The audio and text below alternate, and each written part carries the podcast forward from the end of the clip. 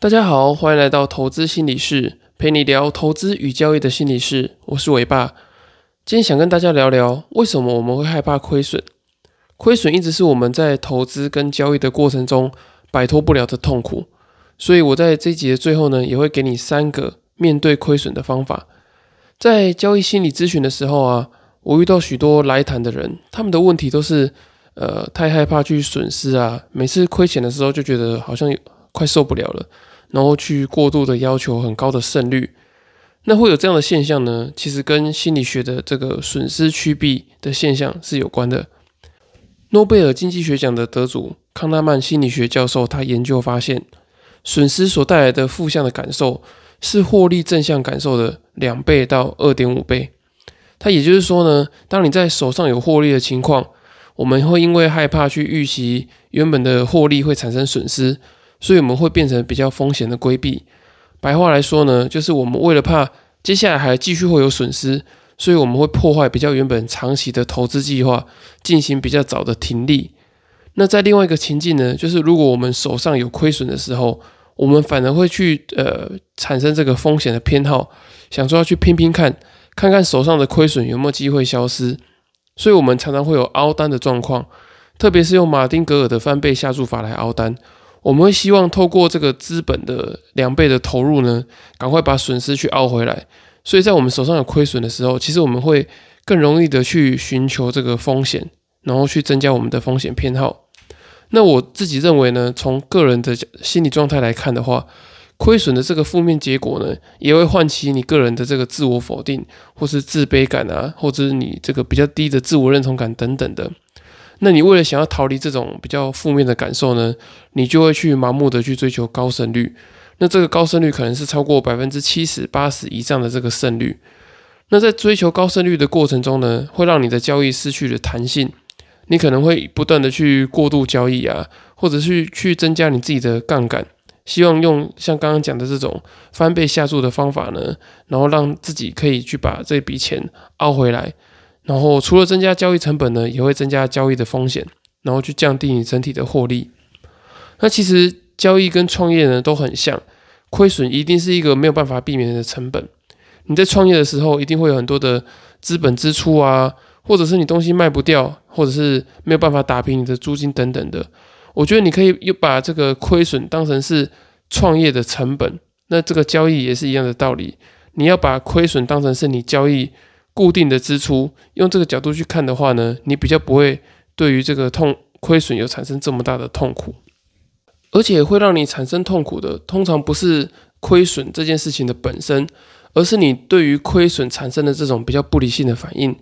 当你认清楚说亏损只是在否定你的这个交易操作，而不是否定你这个人的人格或是自尊的时候呢，你才可以去正视亏损只是成本的这件事情。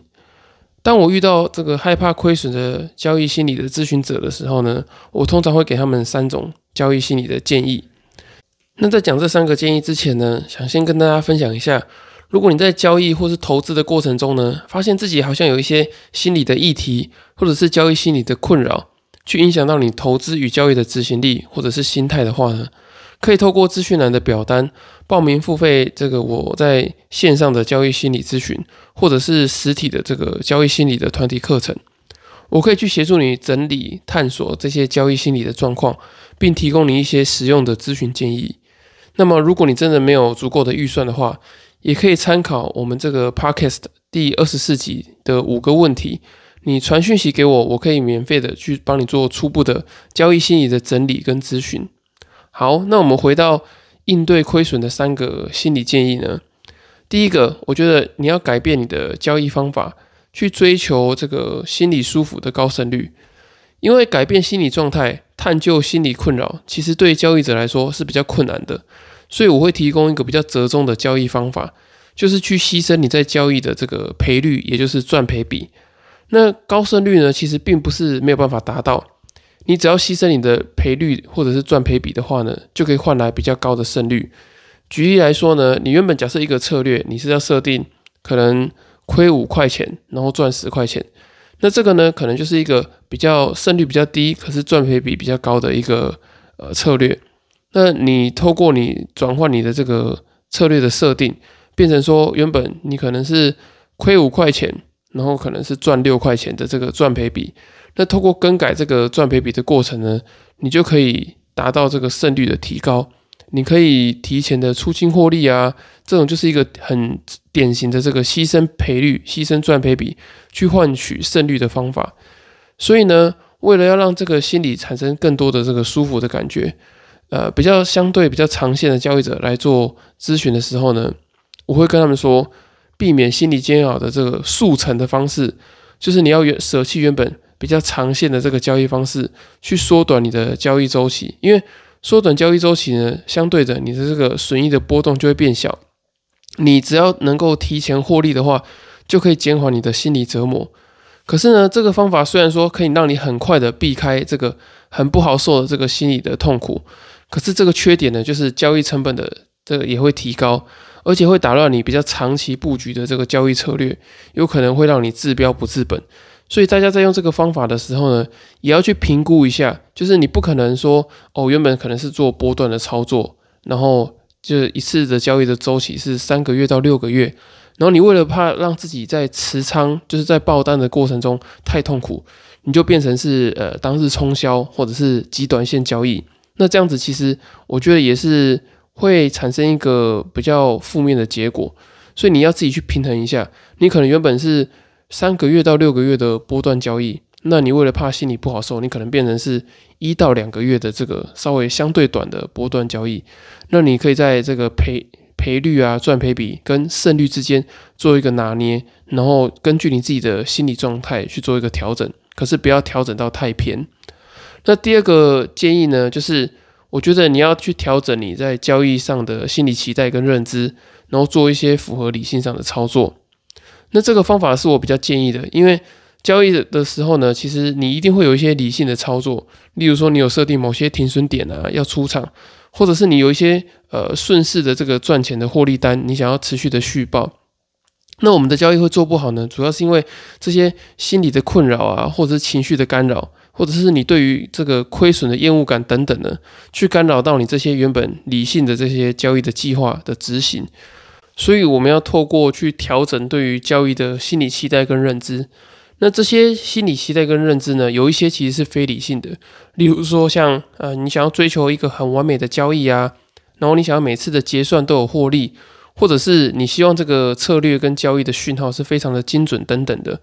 我觉得这些都是属于比较不理性的交易期待跟交易的认知。所以透过调整这些想法呢，我们可以降低对于亏损的恐惧感。你可以不要追求每一次的交易的点位都是非常的完美的，你要允许自己有时候可能交易在一些相对不好，可是其实还是算不错的地方。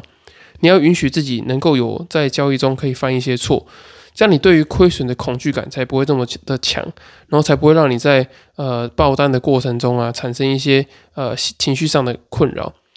那在最后一个建议呢，就是你一定要去设定损失的上限。把你可能遇到的这个风险的范围呢，把它界定出来。我觉得这个是最务实的一个建议，就是在交易跟投资的过程中啊，你首先要做的就是资本的控制，就是你要控制你的资金，你要知道你自己可以用的资金，有余裕的资金到底是多少，并且去做好这个损失的控制。当你亏了很多钱之后啊，你就开始限制自己每天能够下单的金额是多少，并且去设定相对应的，就是每天可以亏损的上限。例如说，你之前每天呢可以亏到可能一万块、两万块，但你经过很多大幅的亏损，例如说你已经亏损了二三十万，然后占有你资金的可能百分之十或百分之二十的时候呢，你可能后面就要开始慢慢限制自己，一天可能只能赔几千块。那当你自己把自己的亏损限制住之后呢，你就可以知道自己投资最糟的状况会到哪边去。当你知道最惨的状况之后呢，你就会知道哦，原来亏损对你造成最大的威胁大概就是这边而已。所以你一定要能够把自己的亏损呃的上限呢设定出来，然后你只要把这个最大的亏损控制住之后呢，你开始就会有慢慢的这种稳定的交易心理的状态。